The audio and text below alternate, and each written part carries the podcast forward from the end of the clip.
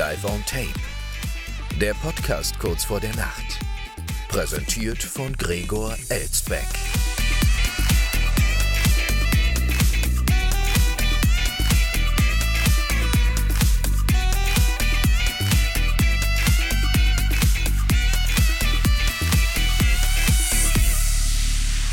Schon wieder 23 Uhr, meine Damen und Herren, und damit herzlich willkommen zur Wochenmitte, wie immer live aufgezeichnet aus einer noblen Wiesbadener Altbauvilla und heute höchstwahrscheinlich auch mal wieder pünktlich um 23 Uhr ausgestrahlt denn ich war heute ausnahmsweise mal nicht auf dem Weihnachtsmarkt. Ja, keine neue Bratwurstart ausprobiert heute, meine Damen und Herren.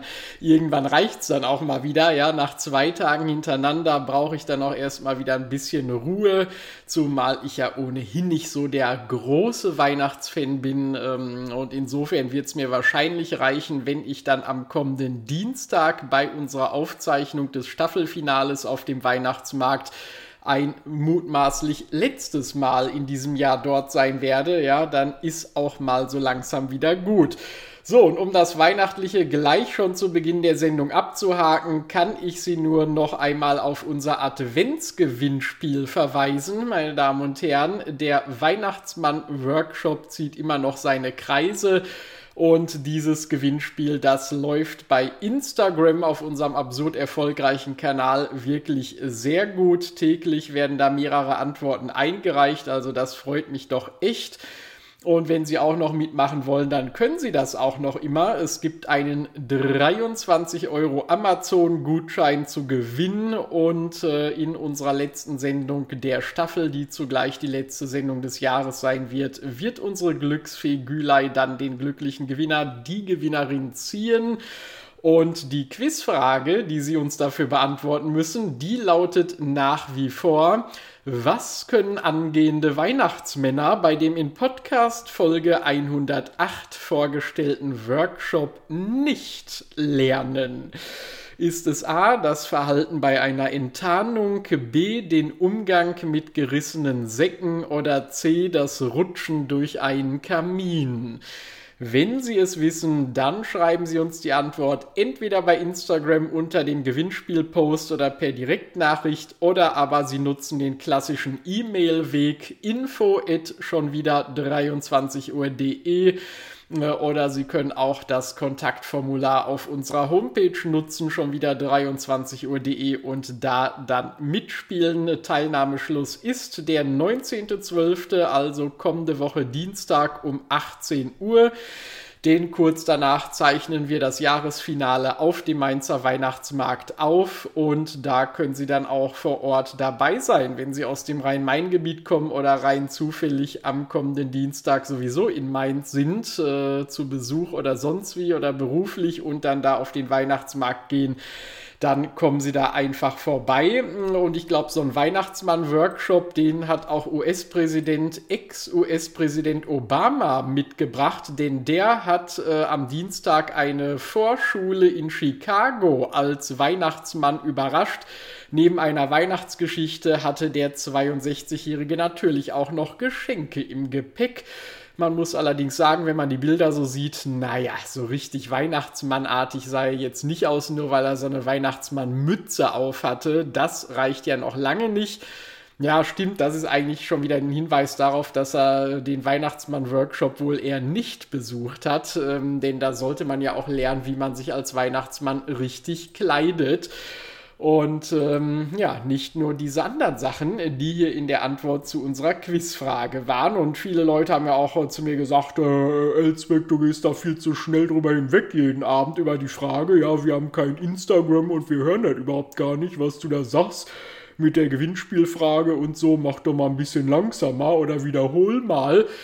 Kann ich natürlich auch tun. Noch einmal, was können angehende Weihnachtsmänner bei dem in Podcast Folge 108 vorgestellten Workshop nicht lernen? Ich habe diese Frage übrigens nur deshalb genommen, weil ich immer so gerne dieses nicht betone, was ja auch bei Instagram in dem Post nicht umsonst groß geschrieben ist.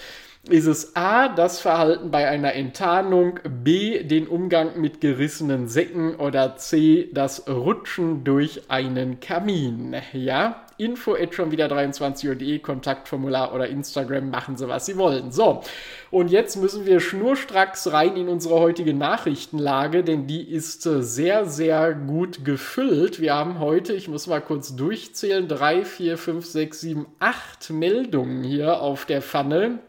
Also da muss ich jetzt echt mal äh, ganz schnell äh, durchreiten, sozusagen, mal wieder ein paar Force-Ritt machen. Hatten wir ja schon lange nicht mehr. Manche Meldungen lassen sich allerdings auch ziemlich schnell abhalftern, manche nicht ganz so. Also auf geht's. Ich nehme noch mal kurz äh, vor Beginn ein frisch gezapftes Schlückchen koffeinhaltige Apfelschorle zum Wohl. Mhm. So, und dann fangen wir mal äh, in den Alpen an, meine Damen und Herren. Beziehungsweise, ich weiß gar nicht, in den Alpen, äh, also im Tiroler Zillertal. Gehört das Tiroler Zillertal zu den Alpen? Äh, oh Gott, jetzt habe ich hier eine geografische Bildungslücke, meine Damen und Herren. Sind das nicht die Alpen, das Tiroler Zillertal oder was ist es? Ich gucke mal gerade wieder nach hier, live on tape, Tiroler Zillertal, meine Damen und Herren. Welches Gebirge ist das? Ein südliches Seitental des Inntals im österreichischen Bundesland Tirol. Ja, das ist ja wunderbar, aber was ist es denn für ein Gebirge? Tiroler Bergwelt. Äh, Grund dafür ist die im Alpenraum einzigartige Landschaft. Ja, doch, dann scheint es. dann äh, bin ich ja froh, wäre ich ja doch nicht ganz falsch gelegen. Hier gehört es doch schon zu den Alpen. Perfekt. Ja, für einen kurzen Moment verwirrt gewesen, meine Damen und Herren. Äh, so, also zurück in die Alpen, ins Tiroler Zillertal. Ein Notarzt-Hubschrauber-Team bat in einer Bäckerei im Tiroler Zillertal um heißen Kaffee. Geld hat niemand dabei, aber die Retter versprechen später zu zahlen. Doch die Mitarbeiterin in der Bäckerei weigert sich, dem Team ein heißes Getränk ohne Bezahlung zu geben. Ein Notarzt-Hubschrauber-Team hatte einen erfolgreichen Noteinsatz absolviert und musste aufgrund dichten Nebels den Rückflug unterbrechen. Nach der sicheren Landung verbrachten sie rund zwei Stunden im kalten Hubschrauber und hofften dann, sich in einer nahegelegenen Bäckerei aufwärmen zu können. Da hatten sie aber Glück, dass da in der Nähe gerade eine Bäckerei war, wo sie notgelandet sind beziehungsweise zwischengelandet sind. Wir warteten rund zwei Stunden im kalten Hubschrauber auf besseres Wetter und wollten dann wirklich schon ziemlich ausgefroren in der nahegelegenen Bäckerei drei Kaffee trinken, sagte Flugretter Conny Naschberger gegenüber der Kronenzeitung äh, ja, Naschberger, da hat er ja wohl schon den richtigen Namen, ne, um in so eine Bäckerei zu gehen. Äh, allerdings frage ich mich, wieso haben sie denn überhaupt erst zwei Stunden im kalten Hubschrauber ausgeharrt, bis sie mal auf die Idee gekommen sind, in die nahegelegene Bäckerei zu gehen. Also das hätte ich nicht so lange ausgehalten. Nicht wegen der Kälte, aber wegen der nahegelegenen Bäckerei. In der Bäckerei bestellten sie drei Kaffee und eine Kleinigkeit zu essen. Sie hatten kein Geld dabei, da bei derartigen Notfalleinsätzen niemand ein Geldbeutel dabei habe. In der Bäckerei versicherten sie, dass sie das Geld abends nach der Heimfahrt vorbeibringen würden beziehungsweise ja wohl eher nach dem Heimflug, doch eine Mitarbeiterin stellte unmissverständlich klar, dass es alles nur gegen Sofortzahlung gebe. Ungeachtet all ihres Bittens seien sie gezwungen gewesen, hungrig und durstig in den kalten Hubschrauber zurückzukehren. Oh Gott, das tut einem echt leid. Im Interview mit der Kronenzeitung betonte Naschberger, dass sie in jedem Haus in Tirol Hilfe bekommen hätten und bei jeder Berghütte ungefragt Kaffee angeboten werde. Das Rettungsteam beschwerte sich per E-Mail bei der Bäckerei. Das Backhaus bot an, den Fall mit dem Team vor Ort zu besprechen und Gutscheine an die Einsatzkräfte auszugeben. Naschberger erklärte jedoch, dass es ihnen nicht um einen Gutschein gehe. Nach dem Vorfall werde das Hubschrauberteam diese Filiale meiden. ja, ich glaube auch kaum, dass es nochmal rein zufällig dazu kommt, dass sie in der Nähe dieser Bäckereifiliale zwischenlanden müssen. Ja, das war ja hier sowieso nicht geplant, wie wir gehört haben.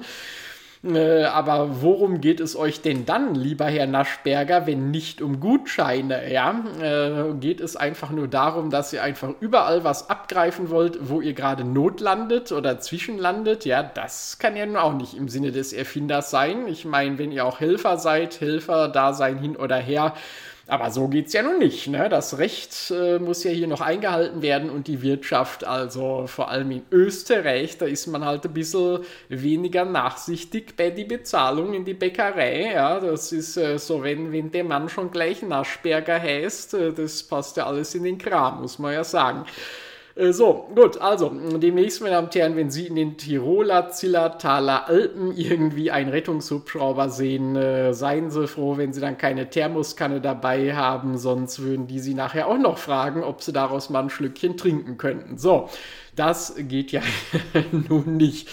So, dann, wenn wir gerade schon bei Backwerk sind, meine Damen und Herren, dann gehen wir direkt weiter zum teuersten Lebkuchenhaus der Welt. Da sind wir dann doch noch mal wieder ein bisschen weihnachtlich.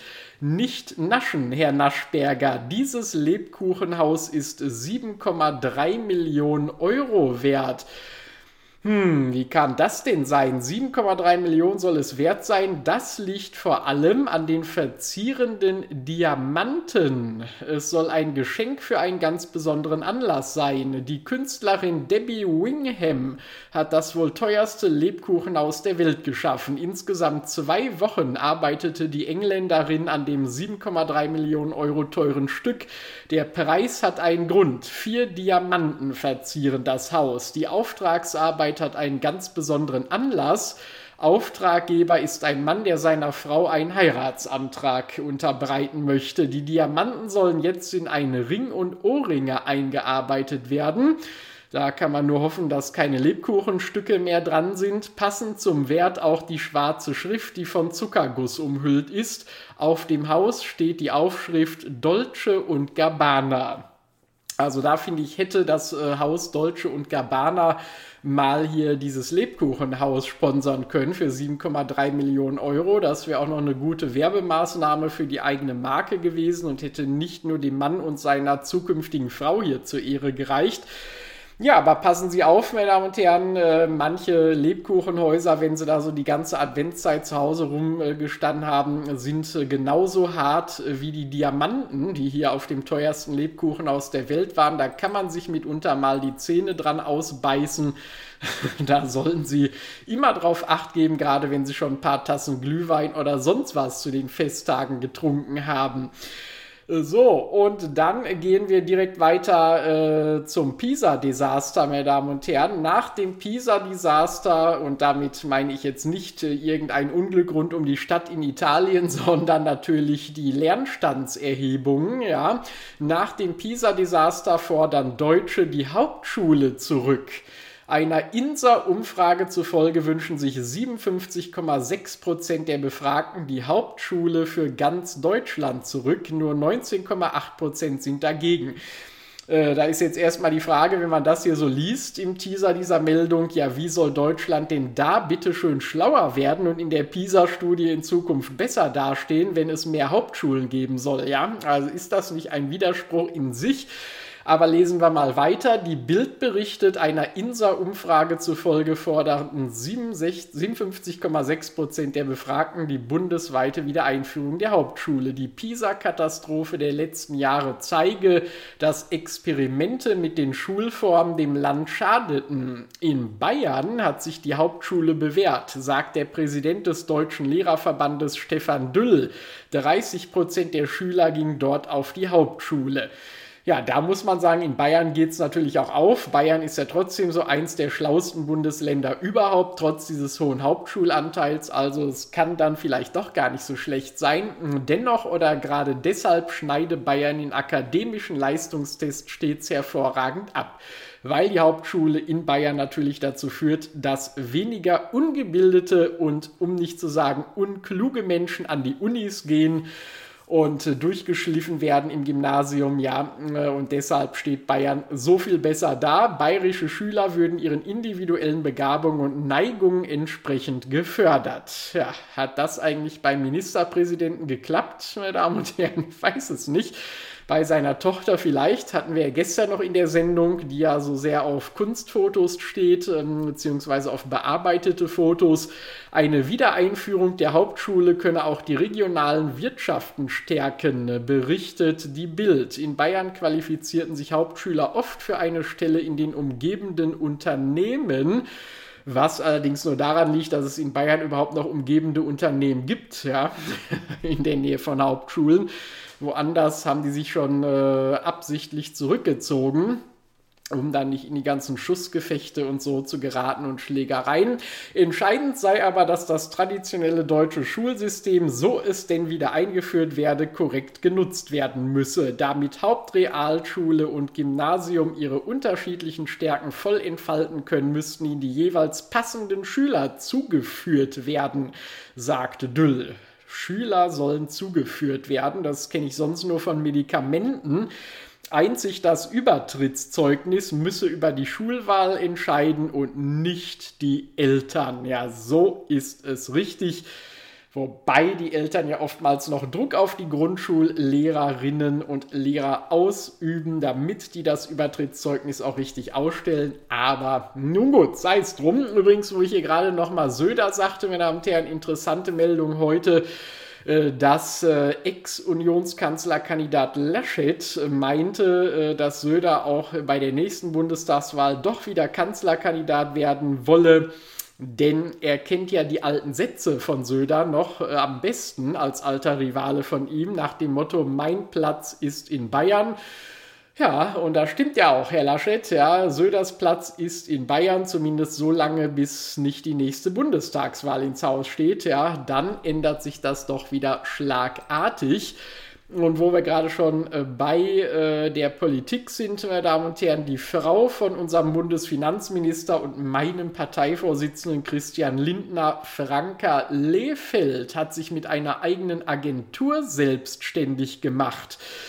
Hm, TV-Moderatorin Franka Lehfeld hat sich selbstständig gemacht. Die 34-Jährige hat nun verraten, wer die erste Kundin in ihrer Agentur für Marketing und Kommunikation ist.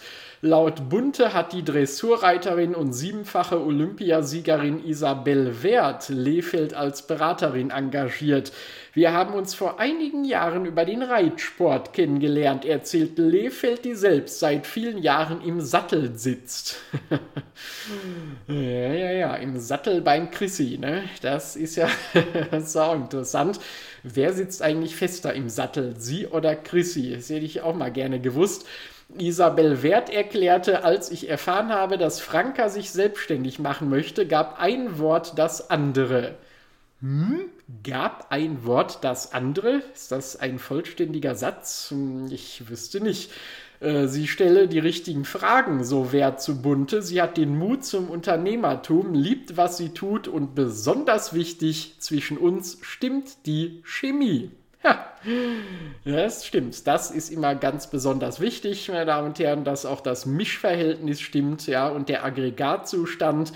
Äh, der Bildzeitung sagte Lehfeld zu ihrer neuen Aufgabe bei Isabel Wert, sie sei in deren Team zuständig für das Projektmanagement in den Bereichen Kommunikation, Social Media, Pressearbeit, Aufbau der digitalen Formate und Marketing. Hätte sie diese ganze Kraft nicht besser für die FDP aufbringen können, äh, die ja am Abgrund taumelt. Ich glaube, das hätte der Partei doch besser getan. Im Oktober hatte Franka Lehfeld, die seit dem vergangenen Jahr mit Lindner verheiratet ist, angekündigt, dass sie beruflich neue Wege einschlägt. Ihren Job als Politjournalistin beim Nachrichtensender Welt hat sie an den Nagel gehängt und ihre Agentur gegründet. Wenn du jetzt nicht springst, springst du nie. Hm? Wollte sie etwa Suizid begehen? Nein, äh, dieser Gedanke hat mich in den letzten Monaten beschäftigt und schließlich habe ich mich entschieden, ich springe. Also sowohl als Springreiterin, ja, als auch als Springerin äh, zwischen den Jobs sozusagen, erklärt die Moderatorin und Reporterin ihre Entscheidung auf Instagram. Ähm, ja, gut, also es tut sie wahrscheinlich ganz gut daran, dass sie als äh, Frau von Lindner nicht weiter als Politikjournalistin arbeitet.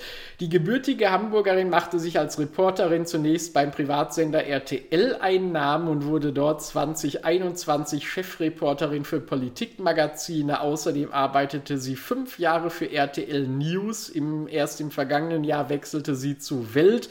2018 machten sie und Lindner ihre Beziehung öffentlich und heirateten am 7. Juni 2022 auf Sylt und der Rest ist ja bekannt, meine Damen und Herren. So, und äh, dann kommen wir jetzt mal von ähm, äh, Franka Lefeld, meine Damen und Herren, zum äh, Gürteltier. Hm, ich weiß nicht, wie weit dieser Weg ist am Ende. Ähm, nehmen wir mal an, sie wäre jetzt gerade irgendwie auf Sylt. Da müssten wir jetzt von Sylt rüberfliegen nach Dresden. Denn im Dresdner Zoo begrüßt ein neues Kugelgürteltierjunge die Welt, beziehungsweise die Welt begrüßt das Kugelgürteltierjunge. Das Kugelgürteltier ist in den vergangenen Wochen schnell gewachsen, nur das Geschlecht des Jungtiers ist immer noch nicht bekannt. Der Dresdner Zoo verkündet eine seltene Geburt. Ein Kugelgürteltierjunges hat in der sicheren Umgebung einer Wurfbox vor etwa vier Wochen das Licht der Welt erblickt. Das ist ja auch naheliegend, ne? Eine Kugel, eine Wurfbox, meine Damen und Herren, da muss man nur die Kugel in die Box werfen und schon ist es ein Volltreffer für den Zoo. Die Mutter, ein Kugelgürteltier-Weibchen namens Bu, kümmere sich seitdem intensiv um ihr zweites Jungtier, teilte der Kugelgürteltier Zoo am Dienstag mit. es gibt auch noch andere Tiere in dem Zoo. Ich wollte jetzt nur noch mal das schöne Wort penetrieren, meine Damen und Herren. Kugelgürteltier. Äh, das ist sozusagen auch schon äh, der legitime Nachfolger der Libelle des Jahres, die wir hier gestern noch verkündet hatten, meine Damen und Herren. Diese Azur-Jungfer ähm, da oder wie die hieß. Bei der Geburt hatten die Jungtiere, also die beiden jungen Kugelgürteltierjungen, etwa die Größe eines Tischtennisballs, äh, also doch eine etwas kleinere Kugel für die äh, Wurfbox und blieben in den ersten Wochen geschützt in der Wurfbox, wo sie von der Mutter einem Kugelgürteltier-Weibchen gesäugt wurden. Die Jungtiere, zwei Kugelgürteltier-Jungen, würden schnell wachsen und zunehmen. Eine interessante Besonderheit bei Kugelgürteltieren ist das Verhalten des Kugelgürteltiervaters nach der Geburt. Der Vater Gurt, der heißt wirklich so, Gurt, der Kugelgürteltiervater Gurt, wurde aus der Mutter-Kind-Stube ausquartiert und lebt derzeit in einer separaten rückwärtigen Kugelgürteltieranlage des Zoos. Dies ist eine notwendige Kugelgürteltiermaßnahme, da Kugelgürteltiere als Einzelgänger gelten und die Kugelgürteltiermännchen nicht an der Aufzucht der Kugelgürteltierjungen beteiligt sind. Im Gegenteil, sie könnten dem Kugelgürteltiernachwuchs gefährlich werden und ihn verletzen oder töten. Zurzeit bleibt das Geschlecht des jungen Kugelgürteltiers noch unbekannt. Jedes Mal, wenn neugierige Blicke in die Box geworfen werden, rollt sich das kleine Kugelgürteltier als natürliche Schutzreaktion fest zusammen und macht seinem Namen als Kugelgürteltier alle Ehre. So, jetzt äh, haben Sie aber hoffentlich genug, meine Damen und Herren, von Kugelgürteltieren, es sei denn, Sie leben im Raum Dresden, dann können Sie ja mal vielleicht im Zoo vorbeigucken, ob Sie dieses Kugelgürteltier da erspähen. Und sei es, wenn Sie nur eine Hauskatze haben, meine Damen und Herren, dann hätte ich nämlich jetzt noch eine andere Meldung für alle Katzenliebhaber da draußen. Sie wissen gar nicht, was Ihre Katzen für Schaden anrichten. Ja, also ich konnte Katzen ja noch nie leiden. Sie wissen ja, entweder ist man Katzen- oder Hundeliebhaber. Ich war schon immer Hundefan. Mit Katzen kann ich überhaupt nichts anfangen. Und wenn ich diese Meldung, die jetzt hier kommt, äh, gelesen habe, dann bestätigt sich mein Eindruck auch. Freilaufende Katzen gefährden nämlich weltweit die Artenvielfalt. Das ist doch mal eine Erkenntnis. Freilaufende Katzen haben einer Studie zufolge ein sehr breites Beutespektrum und gefährden vielerorts die Artenvielfalt. Also da ist kein Wunder, dass es so wenig Kugelgürteltiere gibt, wenn diese ganzen scheiß Hauskatzen sie auffressen. Die Analyse etwa von Kotproben zeige, dass Hauskatzen wahllose Räuber sind, die im Wesentlichen jede Art von Tier fressen, das sie in irgendeinem Lebensstadium erbeuten können erläutert das Forschungsteam im Fachjournal Nature Communications. Freilaufende Katzen zählten damit zu den problematischsten invasiven Arten der Welt. Also das habe ich schon immer gewusst. Jetzt wird es mal wenigstens von der Wissenschaft hier endlich bestätigt. Die Gruppe um Christopher Lepchick von der Auburn University in den USA hatte mehr als 500 Studien in eine Meta-Analyse einbezogen. Was hat denn jetzt Facebook damit zu tun? Ach nein, Quatsch. Insgesamt seien darin über 2000 Arten von Beutetieren weltweit erfasst in dieser Metastudie. Dabei gäbe es nur wenige Analysen aus Afrika sowie Teilen Eurasiens und Südamerikas. Zudem seien wirbellose Tiere unterrepräsentiert, weil sie in Kotproben nur eingeschränkt nachzuweisen seien. Die tatsächliche Artenzahl liege also wahrscheinlich noch deutlich höher. Besorgniserregend ist den Forschenden zufolge der hohe Anteil gefährdeter Arten. Katzen werden demnach bereits mit dem Aussterben zahlreicher Vögel, Säugetier- und Reptilienarten in Verbindung gebracht. 347 der für die aktuelle Studie erfassten Arten seien in der roten Liste gefährdeter Arten der Weltnaturschutzunion IUCN aufgeführt. Katzen leben mit Ausnahme der Antarktis auf allen Kontinenten. Das ist ja eben das große Problem, meine Damen und Herren. Man entkommt ihnen nirgendwo und sie wurden auf hunderten Inseln eingeführt, was sie zu einer der am weitesten verbreiteten Tierarten der Erde macht. Na, Servus. Und nicht nur durch ihren Ernährungsstil bedrohen Katzen die Artenvielfalt, sie übertragen Krankheiten auf Wildtiere, zudem beeinflussen und verdrängen sie unzählige Arten, wie das Team um Lepczyk erklärt. Es bedürfe dringend mehr Maßnahmen und Initiativen zur Reduzierung der Auswirkungen freilebender Katzen. Allein in Deutschland leben nach Schätzung derzeit mehr als 15 Millionen Hauskatzen, die vom Naturschutzbund NABU, äh, die dem Naturschutzbund NABU zufolge jährlich Dutzende Millionen Vögel töten. Weltweit gibt es nach Hochrechnung hunderte Millionen Hauskatzen. Also das muss mal bald ein Ende haben. Wenn Sie zu Hause eine Katze haben, meine Damen und Herren, haben Sie jetzt hoffentlich auch ein schlechtes Gewissen, ja? Und wieso töten Katzen eigentlich immer nur Vögel? Wieso nicht Tauben? Ja, Tauben sind doch auch so schlimm, liebe Katzen. Wenn ihr schon was äh, Federviehartiges reißen müsst, dann stürzt euch doch auf diese blöden Tauben, mein Gott, aber lasst doch die armen Vögel in Ruhe. So, jetzt brauche ich erstmal noch ein frisch gezapftes Tässchen koffeinhaltige Apfelschorle. Wohlsein. Mm. Und äh, dann werden wir mal etwas technischer. Äh, denn Tesla startet eine Mega-Rückrufaktion in den USA. Gut zwei Millionen Teslas gibt es in den USA und fast alle haben ein Problem. Deshalb startet der Hersteller jetzt eine Mammutaktion.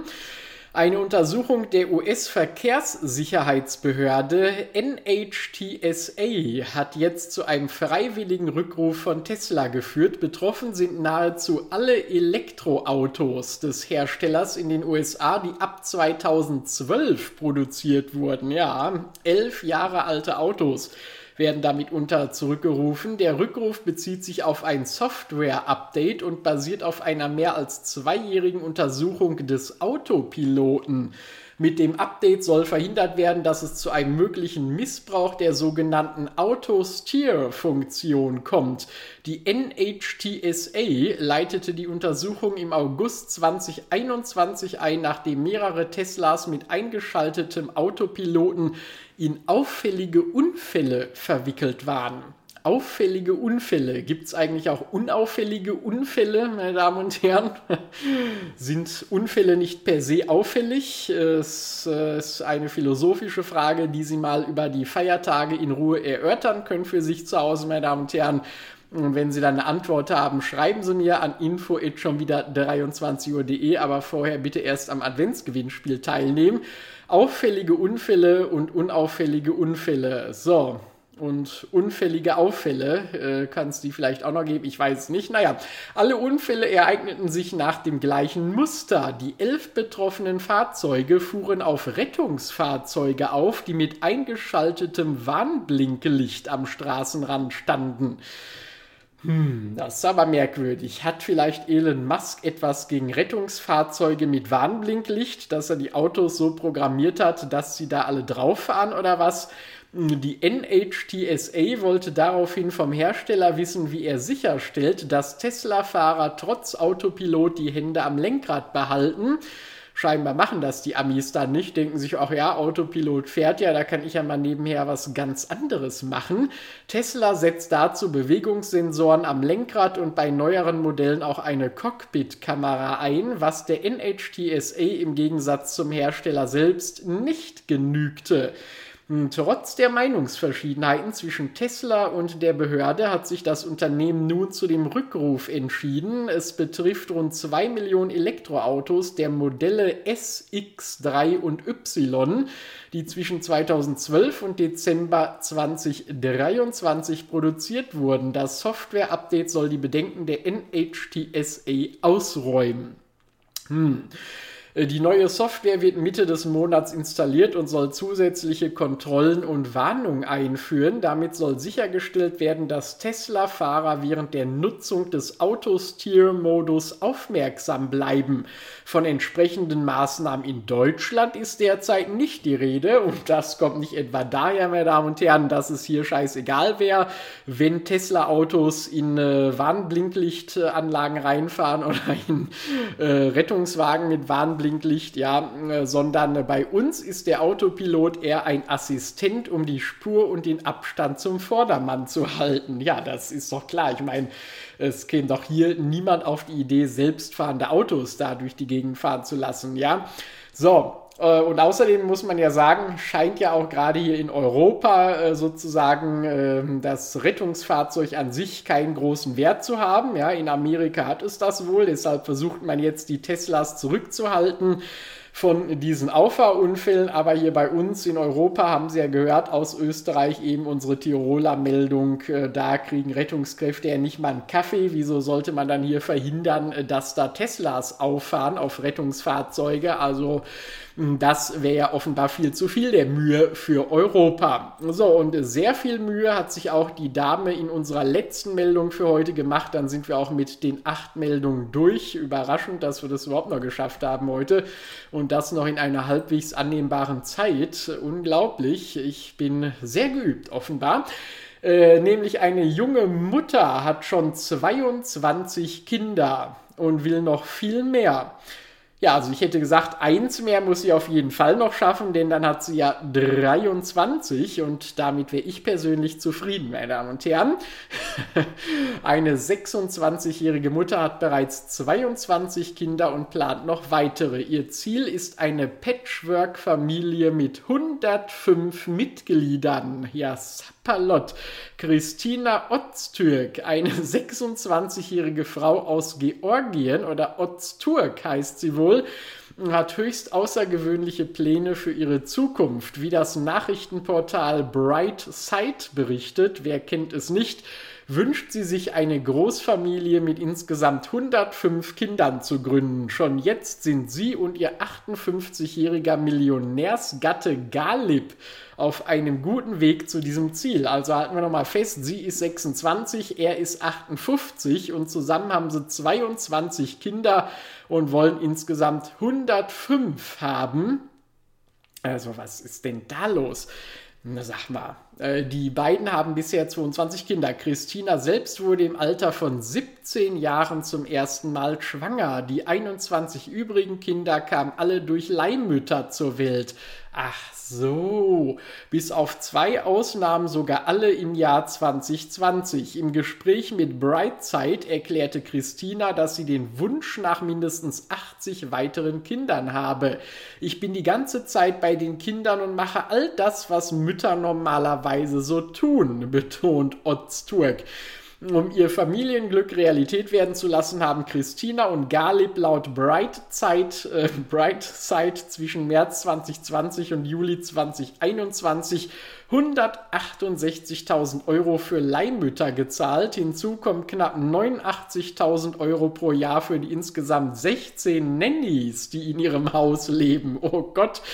Äh, die Namen ihrer Kinder lauten Mustafa, äh, Mariam, Irene, Ellis, Hassan, Judy, Harper, Theresa, Hussein, Anna, Isabella, Ismail, Mehmet, Ahmed, Ali, Christina, Alena, Sarah, Lockman und Alparslan. Sie alle sind zwei oder drei Jahre alt.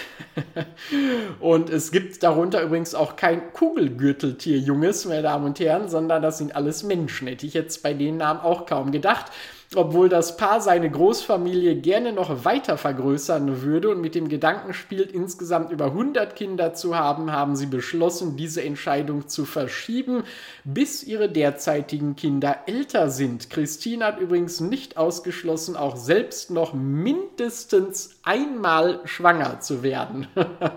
also von den über 100 Kindern, die da noch kommen sollen, will sie dann mal mindestens eines doch noch großzügigerweise selbst zur Welt bringen nicht alle von Leihmüttern ankarren lassen. Das ist ja ein Vorhaben, das ist ja total ambitioniert.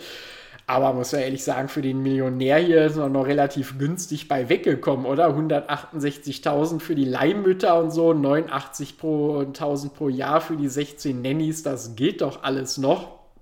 Für so eine große Patchwork-Familie, wobei das ist ja eigentlich gar keine richtige Patchwork-Familie, oder? Es sind ja dann sozusagen adoptierte Kinder von den Leihmüttern. Naja, gut. Aber interessant, meine Damen und Herren, 22 Kinder bis jetzt schon. Also wenn das 23. kommt, müssten wir eigentlich nochmal davon berichten. Und äh, kann diese Frau nicht vielleicht dafür sorgen, dass das eine Kind, was sie selber noch zeugen will, dann eben genau das 23. wird?